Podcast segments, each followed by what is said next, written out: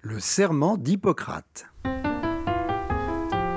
Au moment d'être admis à exercer la médecine, je promets et je jure d'être fidèle aux lois de l'honneur et de la probité. Mon premier souci sera de rétablir, de préserver ou de promouvoir la santé dans tous ses éléments physiques et mentaux, individuels et sociaux. Bonjour, ici François Baruel. Bienvenue à l'émission Le Serment d'Hippocrate. Chaque semaine, nous recevrons un acteur de la santé qui nous racontera ses désirs, sa vocation, son expérience et sa relation avec le Serment d'Hippocrate, texte fondateur de la morale médicale.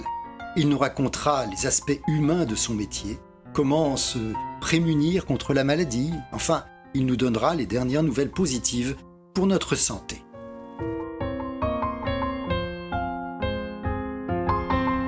Bonjour Jérémy Moreau. Bonjour. merci d'être avec nous. Vous êtes euh, à Calgary, là, vous êtes vraiment très très loin, à l'autre bout du Canada. Est-ce que tout va bien? Vous êtes, euh, vous êtes en forme? Oui, tout va bien. Euh, première journée de neige aujourd'hui, justement. Ah oui, ça y est, ça arrive. Donc vous, êtes, vous êtes doctorant en neurosciences de l'Institut neurologique de Montréal et de l'hôpital de Montréal pour enfants et, vous poursuivez votre cours de médecine à l'université de Calgary. Mais là, je pense que vous êtes docteur en neurosciences déjà, il me semble, non? Oui, je viens, de finir euh, il y a quelques mois. Et puis c'est ça, donc je continue euh, trois ans de médecine maintenant à Calgary. Euh, le doctorat en neurosciences, c'est, ça dure combien de temps? C'était cinq ans. Cinq ans, oui, en effet. Donc, et, et, vous avez quel âge là?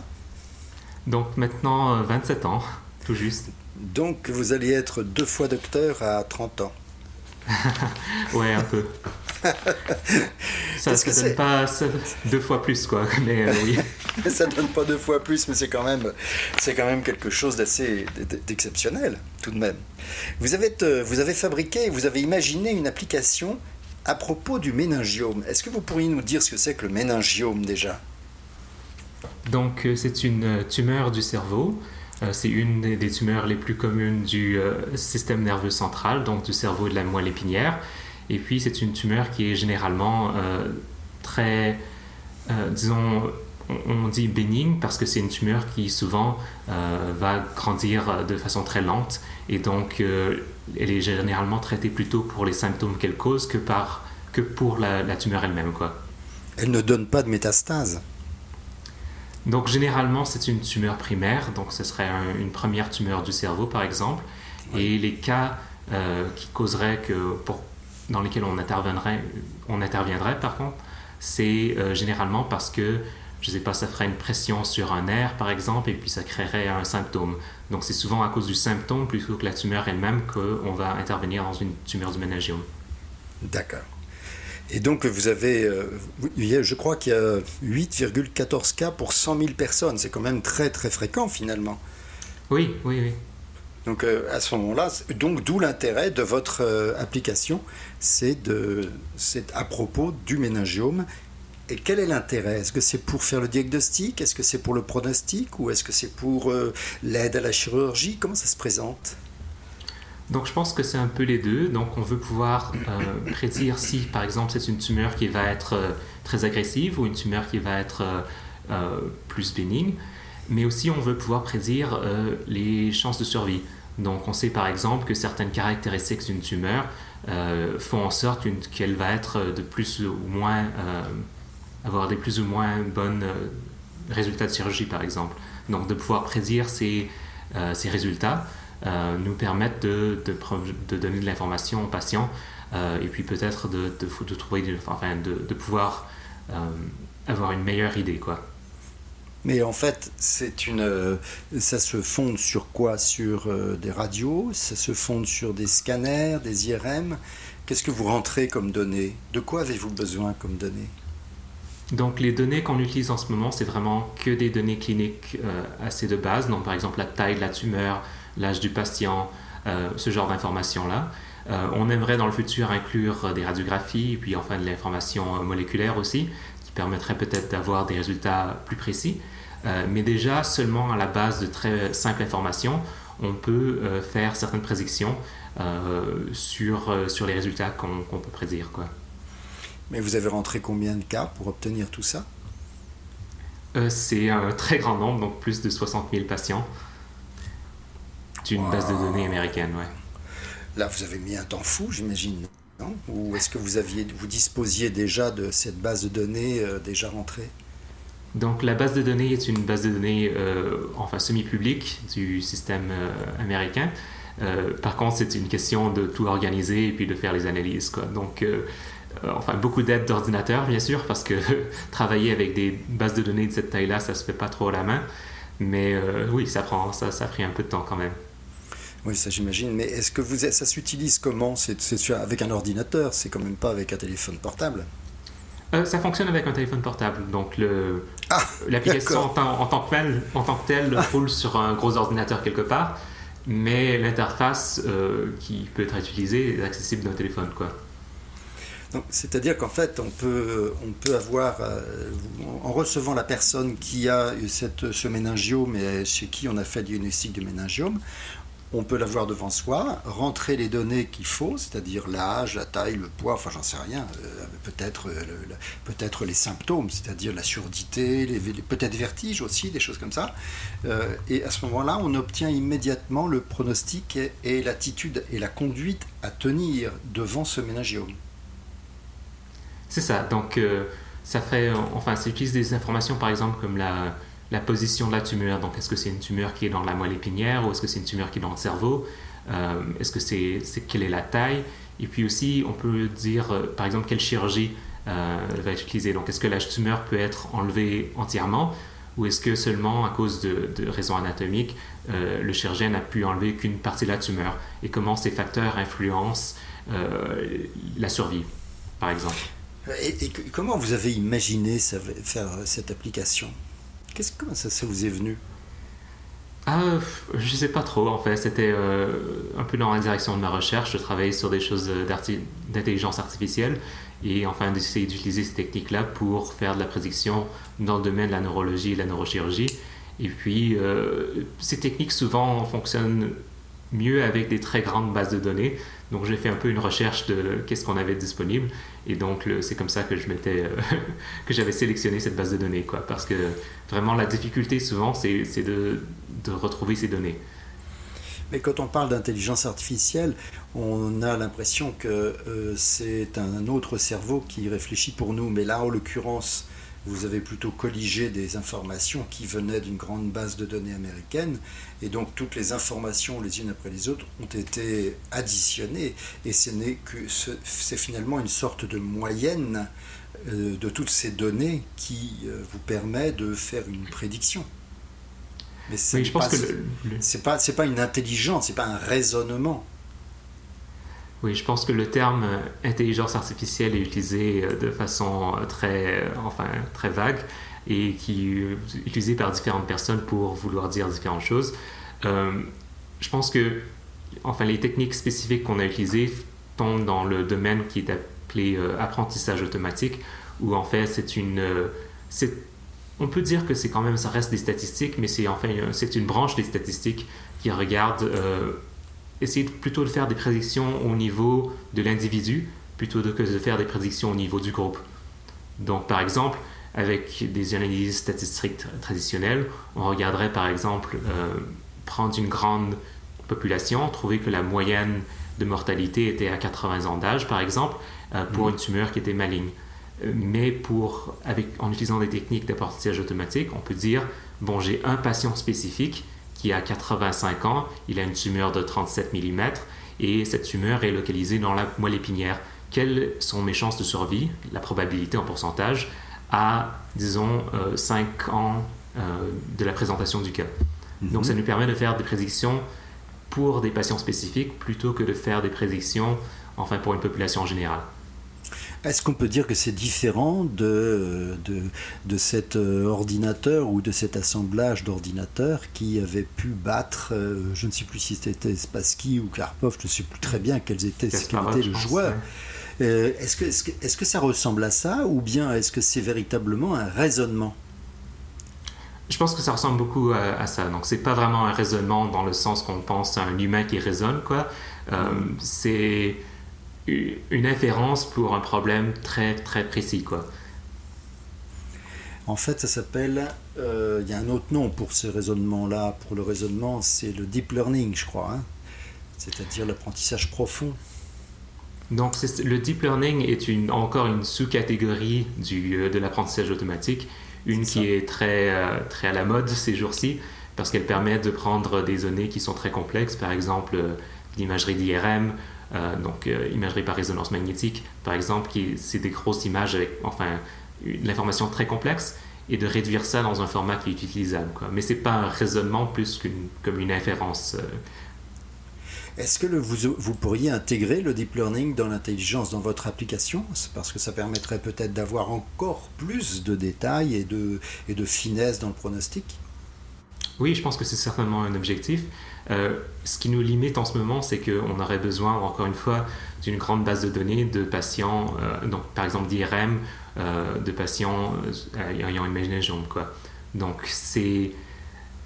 La difficulté, je pense, avec ces techniques d'apprentissage automatique d'intelligence artificielle, c'est souvent plus que la technique en tant que telle, c'est de trouver ou enfin de, récolter ces données qui sont souvent parmi plusieurs hôpitaux, enfin plusieurs systèmes, et donc on ne peut pas récupérer toutes les données de milliers de patients.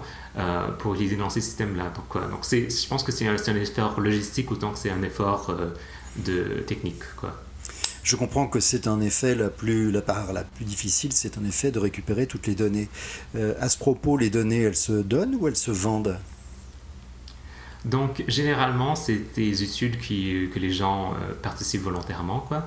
Donc, mm ça serait, par exemple, je sais qu'à l'hôpital, l'Institut neurologique de Montréal, euh, il y avait une discussion, par exemple, de euh, créer un système parmi lequel euh, tous les patients qui enregistrés à l'hôpital pourraient, par exemple, signer une carte disant s'ils voulaient participer dans certaines études, oui ou non, par exemple. Ah en ce moment, c'est plutôt fait au niveau d'investigateurs, d'un seul investigateur, par exemple. Donc, on va avoir une, une étude, on va dire, je veux faire une étude sur le ménagiome je cherche 50 euh, patients, donc euh, je vais avoir un formulaire et puis enfin je vais recruter 50 patients. Mais le problème dans ces cas-là, c'est que ces 50 patients-là se ramassent sur un disque dur euh, dans un laboratoire quelque part et ce n'est pas partagé au travers des différents chercheurs. Donc, pour avoir vraiment ces, efforts collaboratifs où on pourrait avoir des grandes bases de données avec 500 000 patients, euh, ça prend vraiment un, peu un changement dans, la façon euh, que la recherche est, conduite ces jours-ci. Et on pourrait imaginer que justement ce soit un partage euh, universel et international entre les, un petit peu comme on avait fait pour la Covid-19 où il y avait eu des grandes études à propos de certains médicaments au tout début euh, notamment en Europe, où, tous les pays étaient, euh, étaient organisés pour faire, euh, les, pour faire des mêmes études avec les mêmes critères. Oui, certainement. Je pense que c'est vraiment la direction qu'il faut prendre. c'est une question enfin, de collaboration plus qu'une question de recherche, mais c'est vraiment très important, je pense, pour pouvoir enfin, avoir des résultats qui ne seraient pas possibles avec les, les, les techniques actuelles. Quoi.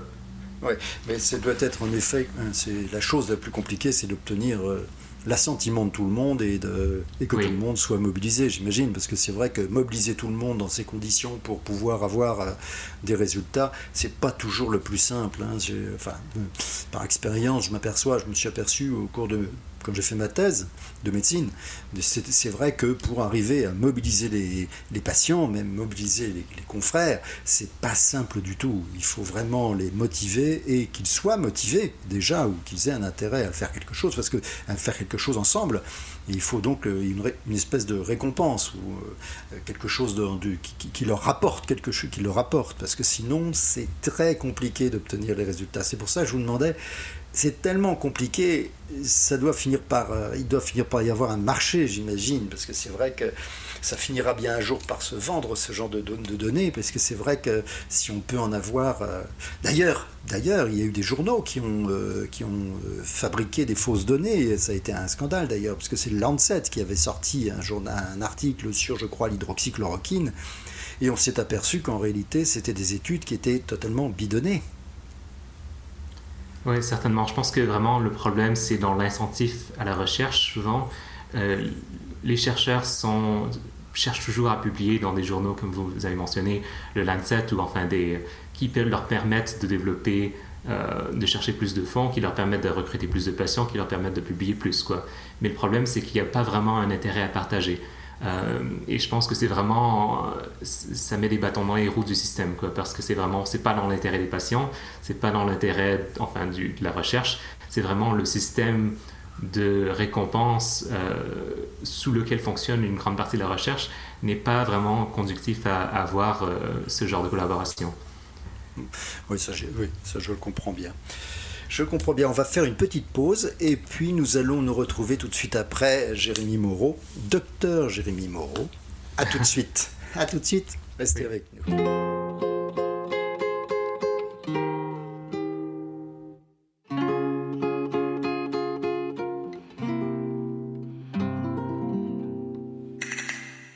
Où sont passées les amours mortes?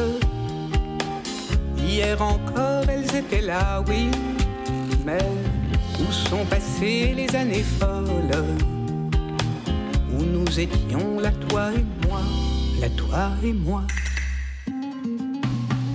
Hier en moi elle résonne. C'était l'été de nos vingt ans, oui. Mais où sont passées toutes ces années-là? Où je ne vivais que par toi et toi par moi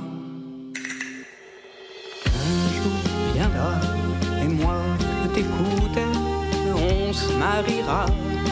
Je te croyais, je t'espérais. La ville était pleine de lumière, la chaleur écrasait nos pas, oui, mais le soleil de cette ville d'Espagne, où nous nous aimions, toi et moi, oui, toi et moi du souvenir tendre. C'était l'été de nos vingt ans, oui, mais se sont perdus dessous les cendres. Les mots d'amour que tu disais qui nous liaient.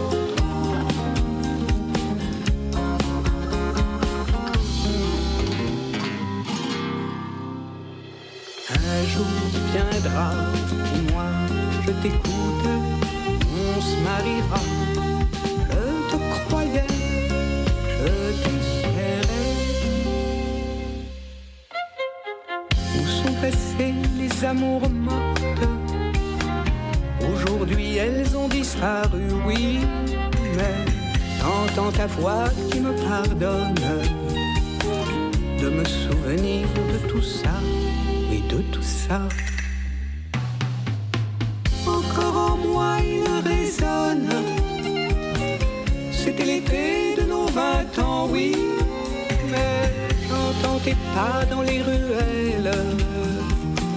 Quand tu t'es éloigné de moi, au loin de moi.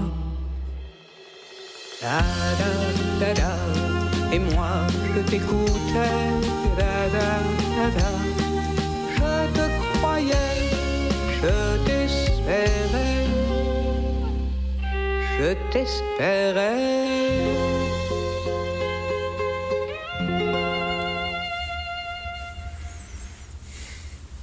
Vient d'entendre Les Amours des Espagnols de Eva Amaisen, qui euh, fait une chronique tous les 15 jours environ dans l'émission d'Arlette et, de, Fulgence le soir, euh, qui s'appelle d'ailleurs La chronique des stupidités.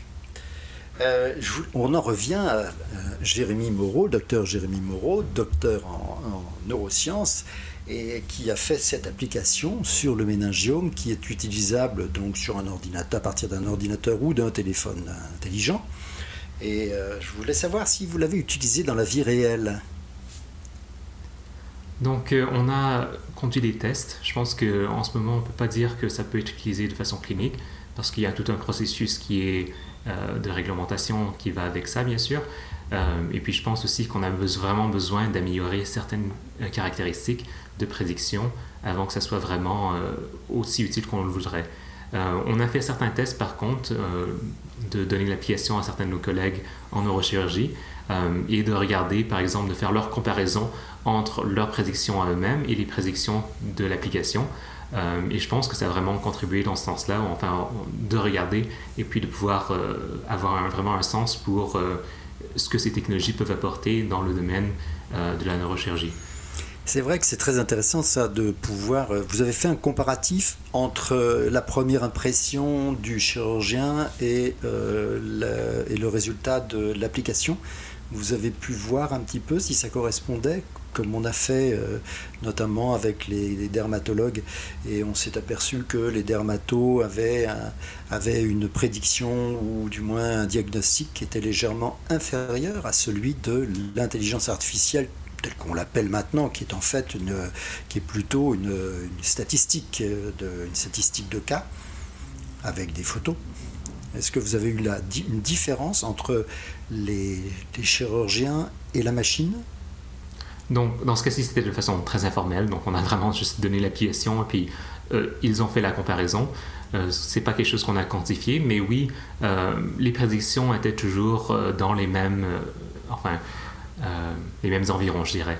Les, la prédiction des chirurgiens souvent était basée sur leur expérience, en train de voir, enfin, un certain patient s'ils pensaient qu'ils auraient une, plus ou moins longue survie. et l'application était relativement précise dans ces cas-là. Euh, je pense que c'est vraiment une question après ça de quantifier. Euh, à mon avis, et puis pas, ça n'a pas encore été quantifié encore, mais je pense que les chirurgiens sont encore à un niveau qui est semblable, si, si pas meilleur que l'application, pour ils ont accès aussi à beaucoup plus d'informations, je. Donc, par exemple, de voir la radiographie, de voir euh, l'information moléculaire, qui n'est pas en ce moment entrée dans l'application ça reste à voir si une fois qu'on aurait inclus ces données, euh, ça, donnerait un résultat plus, euh, plus équivalent. Quoi. Oui, c'est ça en fait. Donc ça permettrait, ça ne remplacerait pas le chirurgien, à l'évidence, ça ne le remplacerait pas, mais ça l'aiderait dans son diagnostic et son pronostic. Exactement. Je pense que l'intérêt de toutes ces techniques d'intelligence artificielle en médecine, c'est pas vraiment de remplacer les médecins, mais c'est de les rendre plus efficaces. Quoi.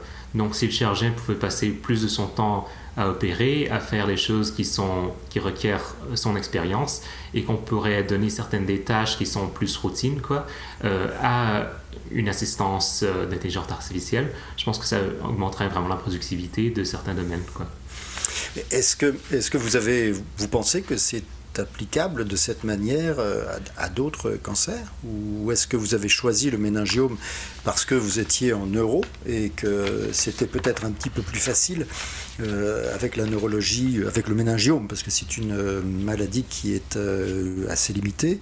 Ou est-ce que c'est applicable, je sais pas, au cancer de la prostate par exemple, ou le cancer du sein, qui sont très fréquents je pense que c'est tout aussi applicable à n'importe quel autre cancer. C'est sûr que nous, euh, étant un institut de recherche neurologique, on a choisi un cancer euh, du cerveau, quoi. Euh, mais c'est vraiment les techniques en tant que telles n'ont rien qui, limiterait vraiment à utiliser ça pour les cancers ou tumeurs cérébrales.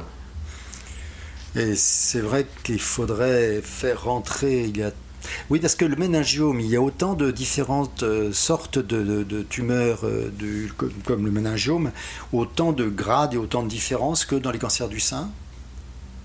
Je pense que les systèmes sont plutôt similaires. Euh, bon, les, la correspondance n'est jamais exacte, quoi. Et puis aussi, les, cancers, le méningiome en tant que tel est une tumeur qui euh, d'où la grande majorité des tumeurs sont bénignes. Quoi. Donc euh, la majorité des tumeurs ne sont pas agressives, ne vont pas grandir très rapidement ou tuer le patient. C'est ça. Donc euh, il y a des éléments qui sont... Qui, ça sera forcément un petit peu plus compliqué avec le cancer du sein, puisqu'il y a énormément de... Il y a probablement un petit peu plus d'occurrences qui doivent être rentrées à l'intérieur de l'application, j'imagine. Oui, certainement. Et puis je pense aussi qu'il y a vraiment une... Ce qu'il faut faire attention, c'est que parfois on peut améliorer les prédictions. Donc, on peut créer un algorithme, un, système d'intelligence artificielle qui prédirait, par exemple, euh, avec plus grande précision que même certains radiologues, euh, si, euh, par exemple, pour détecter un cancer du sein. Par contre, il faut vraiment faire la corrélation avec les, résultats. Donc, par exemple, si on est capable de mieux détecter ou de détecter plus tôt les tumeurs, est-ce que ça, ça se correspond vraiment avec des meilleurs résultats chirurgicaux?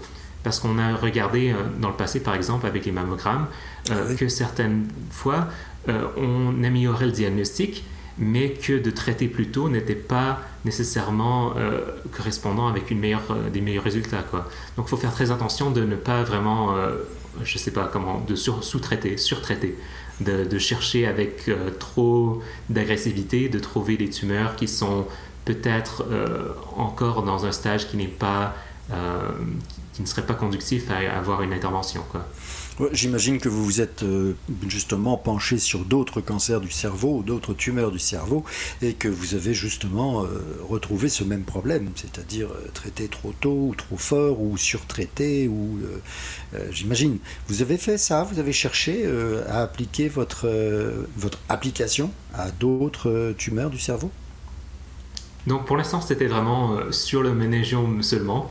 Euh, ce serait une, avenue pour d'autres recherches dans le futur, je pense. Mais pour l'instant, c'était vraiment que les managiomes parce que, encore une fois, c'était les données qu'on avait. vous n'avez pas, de projet particulier, enfin je veux dire, vous n'avez pas en vue euh, quelque chose de, supplémentaire ou un autre sujet de recherche? Euh, je pense que ce serait certainement mes horizons, mais en ce moment, je suis très, euh, très, très occupé avec, euh, eh, mes études. Donc, c'est un peu. Ah oui, c'est vrai. C'est vrai, c'est vrai. c'est vrai que vous êtes étudiant en médecine, donc vous ne pouvez pas vous occuper de ça. Est-ce que vous avez le temps de vous occuper de, justement de, de, de cette application en même temps que vous faites vos études, puisque vous, en êtes, vous êtes en plein dedans quand même? Oui, donc enfin, j'ai eu une période de temps où je pouvais vraiment me consacrer seulement à la recherche. Et c'est ça qui a permis de, développer certains projets comme ça qui ne seraient pas vraiment possibles si j'étais à temps partiel. Quoi. Euh, maintenant, je maintiens encore, mais ce n'est pas, c'est pas l'objectif primaire en ce moment. Euh, d'accord, là, vous avez abandonné un petit peu votre, euh, ce projet-là, ou du moins vous l'avez mis un petit peu de côté pour le moment? Je pense qu'il est un peu de côté, euh, s'il est encore fonctionnel, quoi, et puis enfin les articles sont sortis, et on, on va continuer encore un peu dans le futur, mais c'est un peu sur le, sur, le, sur le côté un peu en ce moment, oui. On peut pas tout faire hein, quand on est étudiant en médecine. Euh, on rentre en médecine comme on rentre en religion, ça il faut bien le savoir. Et euh, c'est vrai que, d'ailleurs, euh, bah, tout à l'heure vous allez, vous allez nous raconter ça. On va revenir tout de suite dans quelques minutes. Une petite pause et on revient tout de suite avec vous, Jérémy Moreau. À bientôt, à tout de suite. Restez avec nous.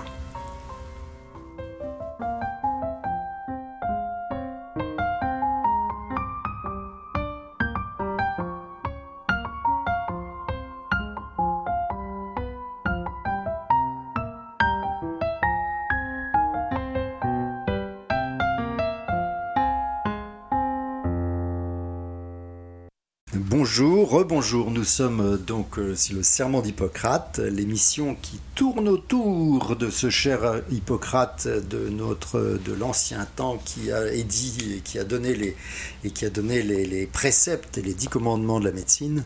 Et nous recevons aujourd'hui euh, Jérémy Moreau. Nous continuons avec Jérémy Moreau, qui est un docteur en neurosciences, bientôt docteur en médecine à Calgary, parce qu'il a fait un doctorat de neurosciences à Montréal et il est docteur euh, euh, en finit ses études de médecine à Calgary, ce qui est un peu un grand écart. Et euh, nous avons parlé donc de son application à propos de la détection, du pronostic, de la manière d'intervenir sur le méningiome. Et c'est très intéressant parce que c'est en développement et ça risque d'être, c'est une première et c'est une technique qui qui est en train de, prévoir et de faire les premiers pas et d'ouvrir tout à fait une, nouvelle, une, nouvelle partie de la médecine euh, au diagnostic et au pronostic. Donc c'est quelque chose de très intéressant avec l'intelligence artificielle. Mais il y a aussi tout le volet de la médecine. Et ce qui est très intéressant, c'est de savoir, euh, mon cher euh, Jérémy, comment est-ce que vous avez voulu être médecin? Qu'est-ce qui vous a fait devenir, vouloir devenir médecin? Qu'est-ce que c'est? D'abord la neurologie ou est-ce que c'est la médecine? Ou bien est-ce que est-ce que c'était un rêve d'enfant? Je pense que c'est vraiment euh, un, de mes mentors quand je faisais justement mes études en neurosciences et en neurologie, sur, qui m'a vraiment inspiré dans cette direction. Euh, de pouvoir voir, euh, donc la recherche qu'on faisait était avec des patients euh, surtout d'épilepsie, donc des enfants qui souffraient d'épilepsie, Et mon, directeur de thèse, mon superviseur, était un neurochirurgien qui travaillait sur, enfin, plusieurs choses, mais entre autres sur la chirurgie pour les enfants avec l'épilepsie. et puis d'avoir ce contact durant, durant mes études, je pense que ça m'a vraiment inspiré dans cette direction. Vous avez, vous vouliez, vous, c'était pas un rêve d'enfance. C'est arrivé comment Comment est-ce que vous êtes arrivé en neurosciences? Enfin, en neurologie? Donc, j'ai un parcours un peu. Euh, j'ai commencé avec euh, un bac, donc le, bac canadien en, psychologie. Euh, et puis, je voulais faire de la recherche dans le domaine enfin, du cerveau, de la neuroscience.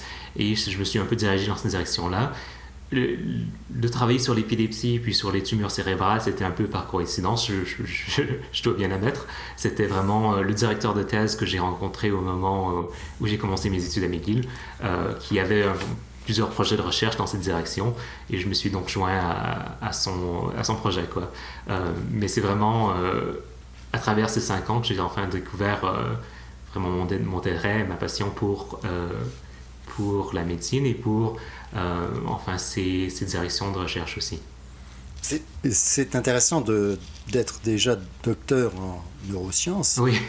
et de vouloir devenir ensuite médecin alors que c'est cette première spécialité qui vous intéresse le plus apparemment. Vous avez peut-être euh, d'autres, vous avez peut-être découvert d'autres centres d'intérêt en médecine? Je pense que c'est vraiment quand on parle de, de docteur en neurosciences, c'est vraiment plutôt axé sur la recherche, quoi. Et puis, euh, ce qui me manquait un peu, je pense, c'était le côté humain, donc de pouvoir interagir avec des patients et puis de pouvoir vraiment faire euh, des changements dans les décisions de traitement. Euh, ce qui est, c'est d'ailleurs pour ça que je m'en vais dans ces directions. mais oui, je pense que les, enfin, j'ai beaucoup de plaisir à enfin de trouver des nouvelles, enfin d'essayer de trouver des nouvelles directions de recherche, de trouver des nouveaux traitements possiblement. mais ça me manquait un peu de pouvoir aussi interagir, quoi. Et puis de ne pas passer toute ma journée devant un ordinateur, mais aussi de pouvoir parler à des gens. Euh, c'était peut-être euh, euh, une caractéristique de moi-même, mais c'était vraiment c'était mon idée, quoi. D'autant plus que vous vous orientiez vers la psychologie, ce qui est assez paradoxal si vous avez fait, si vous passez votre journée devant un ordinateur, c'est que étant psychologue, très souvent, on est plutôt plutôt que en contact avec un patient et que si on l'écoute du moins et euh, si on parle avec lui, donc on est en permanence en contact avec les patients. Et là, vous avez dérivé sur la neuroscience, c'est-à-dire en fait sur quelque chose qui est strictement de la recherche, donc euh, sans vraiment de contact. C'est assez étonnant de, de, voir ça. Ça veut dire qu'en fait, vous, avez la, vous aviez l'envie de, de, de, parler et d'être en contact avec les patients et maintenant vous y revenez. Exactement, je pense que c'était, euh, ça, me manquait quand même beaucoup. Euh, je pense que c'est vraiment, surtout dans le domaine de la neurologie, il y a beaucoup de choses qu'on comprend encore pas. Donc je pense que la recherche est absolument essentielle. Il y a beaucoup de, maladies neurologiques. On parle par exemple de l'Alzheimer, du Parkinson's, de plusieurs maladies qu'on a qu'on comprend, mais qu'on comprend qu'en partie et que les traitements sont loin d'être idéaux. Donc je pense que vraiment de combiner une partie de, recherche avec une partie de traitement est une direction à prendre. Mais vous êtes, euh, votre famille, vous, avez, vous êtes issu d'une famille de médecins ou de santé? Non, euh, c'est une famille d'artistes. Donc mes deux parents euh, ont une maîtrise en, en, art. ah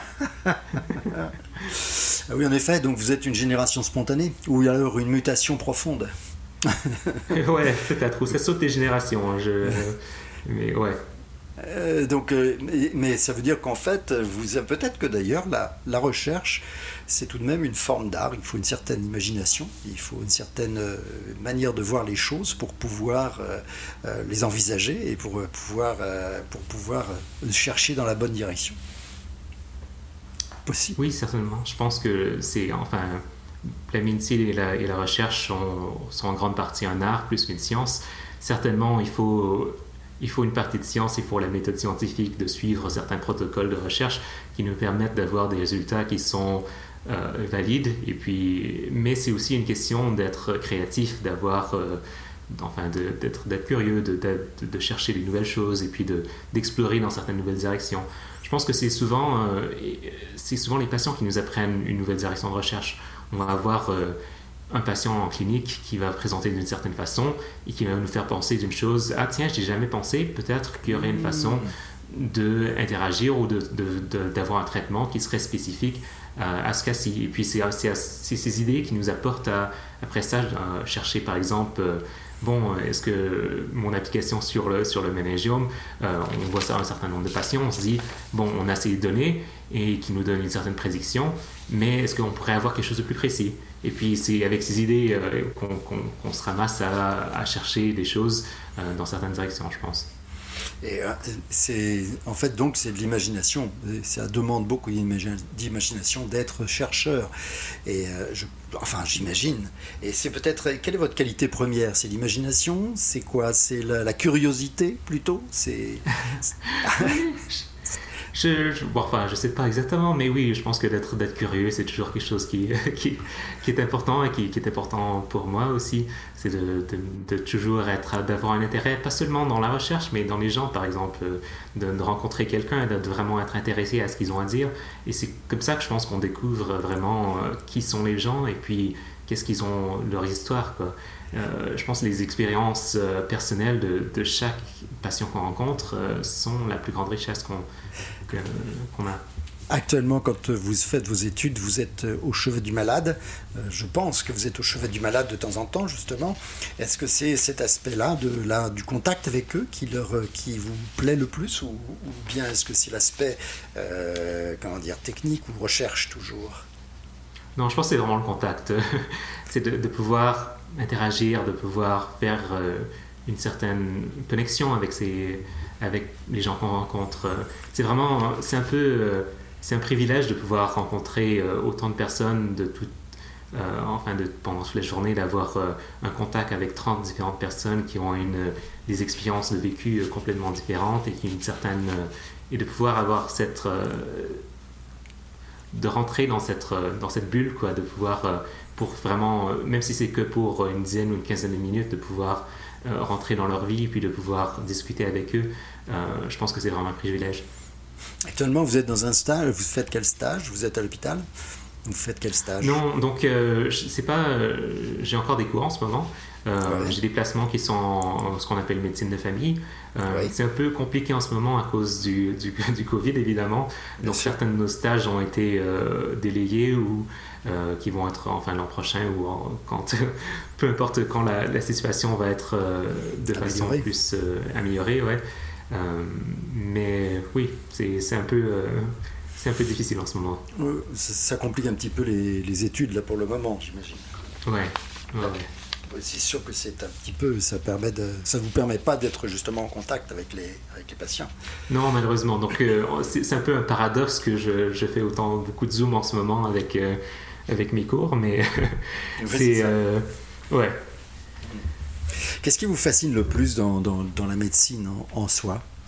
Dans l'univers de la médecine Pas que la médecine, mais l'univers de la médecine, ce qui est encore plus large. Eh ouais. ouais. Je pense que c'est vraiment c'est une, combinaison que de l'art et de la science et la médecine. Le fait que vraiment il y a beaucoup de choses qui, au cours des années, qui étaient. C'est un peu magique quand on y pense. Il y a des, tout un tas de de différentes maladies. On parle par exemple euh, de la variole ou du polio, par exemple, qui était incurable et qui causait une souffrance euh, immense, et que maintenant on, peut guérir. Quoi. Euh, la variole a disparu. La variole a disparu de la surface du monde et la polio officiellement aussi. Oui, oui, oui. Ça y est. Donc de pouvoir, c'est vraiment, je pense, enfin moi je dis, que c'est magique dans un sens de pouvoir interagir à ce niveau-là, de pouvoir faire des découvertes qui ont aussi une grande influence sur, euh, sur la condition humaine. Euh, oui, c'est donc toujours les découvertes et, et toujours cette, cette, recherche, en fait. C'est ça qui vous anime le plus. Je pense que c'est une combinaison, oui. Je pense que les, les je, trouve qu'il n'y a pas vraiment un détachement entre l'individu et puis les, les nouvelles euh, découvertes. Vraiment, c'est pour l'individu qu'on cherche à trouver des nouveaux traitements. Et souvent, malheureusement, ça prend, beaucoup plus de temps qu'on le voudrait et qu'on ne peut pas interagir euh, souvent euh, sur le cas qu'on a euh, ou sur toutes les maladies qu'on rencontre. Mais je pense que c'est vraiment c'est une interaction bidirectionnelle entre de pouvoir avoir des nouvelles découvertes et pouvoir communiquer ces découvertes et de faire vraiment des changements dans la vie de certains patients. Et justement, à ce propos, vous êtes, qu'est-ce que vous pensez des vaccins en général?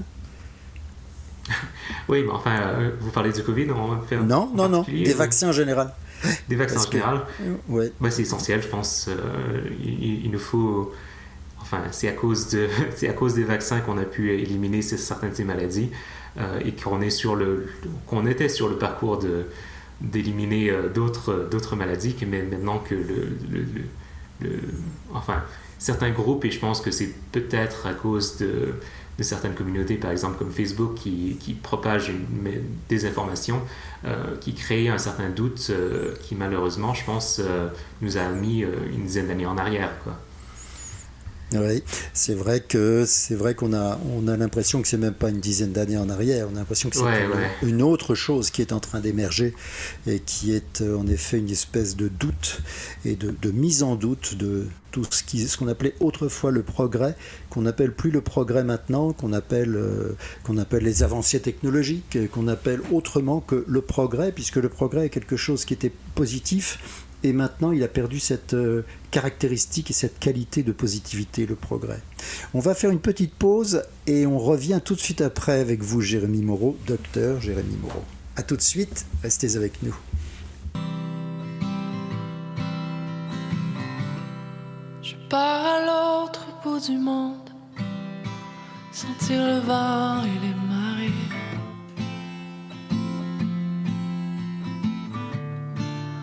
Si la terre est vraiment ronde et qui habite de l'autre côté.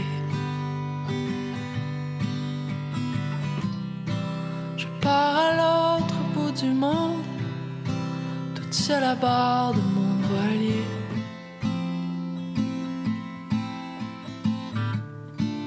Et si jamais la terre est ronde, je reviendrai pour te chercher. Partirai à l'aventure avec mon bagage de courage. Je m'enfouirai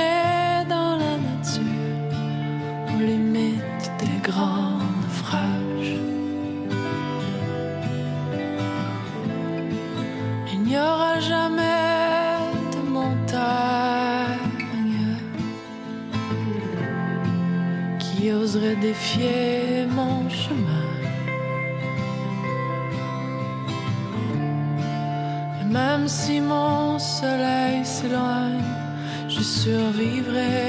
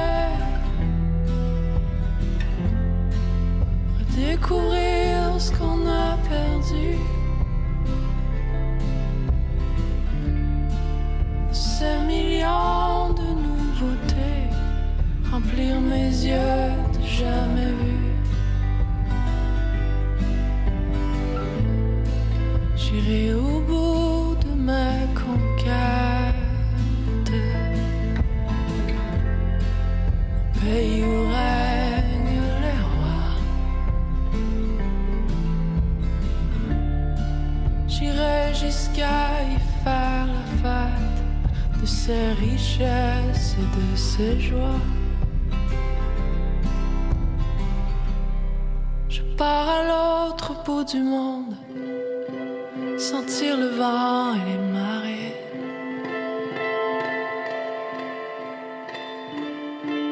Voici la terre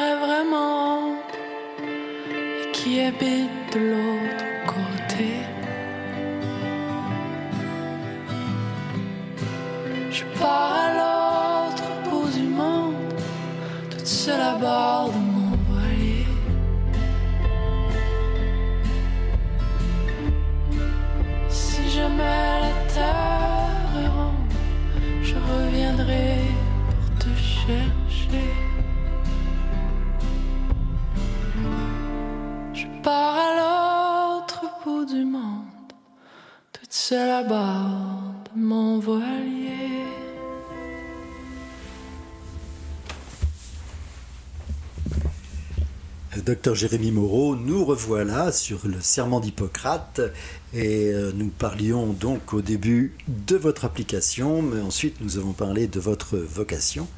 Et euh, maintenant je voudrais aborder, parce que nous parlions justement des vaccins qui des... euh, on appelle ça des... Enfin ce sont des gens qui sont complotistes en fait, qui pensent que les vaccins peuvent être dangereux, mais on va parler plutôt des, les vaccins qui sont trop vite euh, popularisés et trop vite inoculés. Qu'est-ce que vous pensez de ça? Je pense notamment là au vaccin contre la Covid-19 euh, spécifiquement, puisqu'il faut plusieurs années pour le faire normalement. Qu'est-ce que vous en pensez actuellement de cette euh, chose-là que on, annonce euh, On voit même Poutine qui aurait, euh, entre guillemets, euh, inoculé même le vaccin à sa fille? Euh, Qu'est-ce que vous en pensez? Ouais, je pense que c'est trop vite. Euh, Je pense que c'est vraiment. Il faut toujours balancer la sécurité avec le, enfin, le désir et puis même la nécessité d'avoir un vaccin euh, aussitôt qu'on peut. Quoi. Je pense que la Russie euh, est allée trop vite. On n'a pas attendu les résultats de, de ce qu'on appelle des, des essais cliniques de phase 3, donc des, enfin des essais cliniques qui sont plus. En très, poussés. très grande échelle. Très grande Une très échelle. grande échelle, c'est ça. Donc ils sont allés tout de suite par, euh, par autoriser le vaccin pour l'usage gé- général, ce que, ce que je pense qui n'est pas approprié. Quoi. Euh, il faut vraiment pouvoir suivre. Et puis, bon, quand c'est une pandémie mondiale, c'est comprenable qu'on veuille avoir un vaccin aussi vite que possible, euh, mais je pense qu'il faut vraiment s'assurer. euh, et encore une fois, c'est une question de, de garder la, la confiance. Quoi. Donc, si on, Ah bah oui. On le processus et que tout d'un coup on sort un vaccin qui n'est soit pas efficace ou qui est à certains effets euh, qui sont euh, secondaires, qui sont euh, enfin très, Délétère, très dangereux. sévères, très dangereux, très sévères. euh, je pense que ça va vraiment éroder la confiance. Et puis quand on aura un- vraiment un bon vaccin, euh, les gens vont être plus euh, suspects. Quoi. Donc il faut vraiment faire très attention, je pense, à avoir un vaccin qui est autant efficace qu'il est sécuritaire euh, par les essais cliniques, par la recherche. Et une fois qu'on aura euh, ça, je pense qu'on pourra le, rendre public. Mais je pense que la Russie, puis même, enfin, euh, ce qu'on entend avec les vaccins qui sortent de Chine maintenant, Bon, je pense qu'ils sont, ils, vont un peu plus lentement, et puis ça reste à voir si les essais cliniques sont, sont terminés. Mais je pense qu'il faut, il faut balancer quoi. De toute façon, une fois qu'on a fait des essais cliniques sur un nombre très important de patients, que ce soit 30, Oui. 40, 100 000, il faut de toute façon attendre un peu de manière à voir s'il y a des effets secondaires et des maladies qui sont provoquées secondairement. Certainement, oui. C'est, euh, il faut attendre euh, pas seulement de voir si le vaccin est fonctionnel, mais aussi de voir s'il y a des effets secondaires. Et puis, certains effets secondaires sont très rares, donc euh, c'est peut-être euh, seulement une personne sur mille, mais si c'est un, effet secondaire qui est très sévère et qu'on décide d'inoculer la population en entière, un sur mille, c'est inacceptable, quoi. Donc, c'est, vraiment une question de, de, de créer des, des essais cliniques qui sont d'une envergure qui nous permettent de vraiment euh, trouver ces, résu- ces résultats avant qu'on prenne des décisions drastiques euh, comme vacciner toute la population. À votre avis, et vous, personnellement, vous attendriez combien de temps avant de vous faire vacciner contre la Covid-19 ou un autre vaccin tout neuf Contre une maladie neuve? Je pense que c'est moi, c'est moins une question de temps, mais plutôt une question de l'envergure des essais cliniques. Donc, si, par exemple, une, une maladie comme le Covid-19 qui, euh, qui a pris, euh, le monde euh, dans les dernières années et qui a beaucoup de cas actifs, je pense que la, possibilité de conduire des, essais cliniques à grande échelle euh, est très grande. Donc, euh, même si le, temps est plus raccourci, si le nombre de, patients qui sont inclus dans ces qui sont volontaires dans ces, dans ces essais cliniques euh, est, suffisant, je pense que ça pourrait démontrer l'efficacité et la sécurité du vaccin, même si l'échelle du temps est plus courte. Mais je pense que ça, ça doit, il faut faire confiance aux, gens qui, qui font, qui font ces études plutôt que de. Enfin,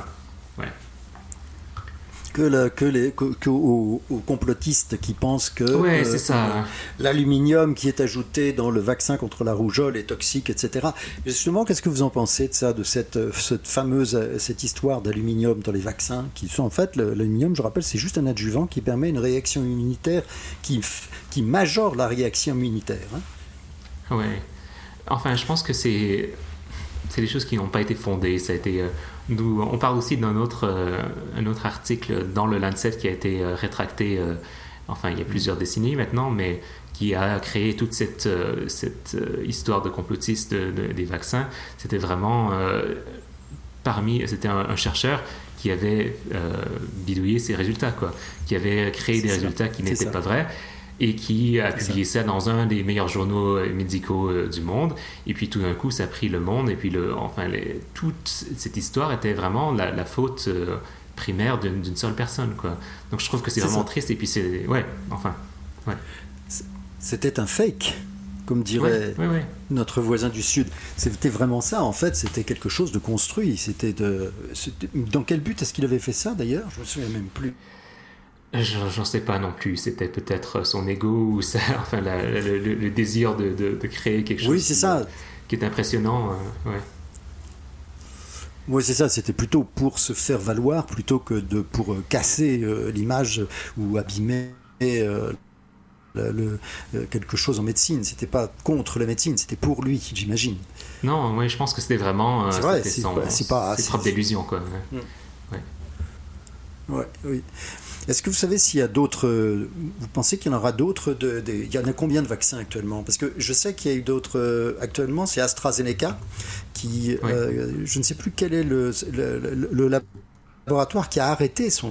Non, c'est Johnson Johnson qui a arrêté actuellement parce qu'il y avait des effets secondaires et d'autres. et des, des, une maladie ou d'autres choses qui sont apparues pendant les essais de leur vaccin. Euh, en phase 3, hein, j'entends, hein, c'est-à-dire à grande échelle. Est-ce que vous connaissez la nature de ce qui s'est passé? J'ai pas les détails, non, mais j'ai entendu aussi que un des, essais cliniques avait été arrêté. C'est pas la première fois, d'ailleurs, pour le Covid que ça a été fait. Je pense qu'il y a un autre vaccin euh, sous développement qui avait aussi été arrêté pour, je pense, une semaine. Euh, c'est bon quand on entend ça dans les nouvelles, je trouve que c'était AstraZeneca, c'était Oxford. oui, c'est ça.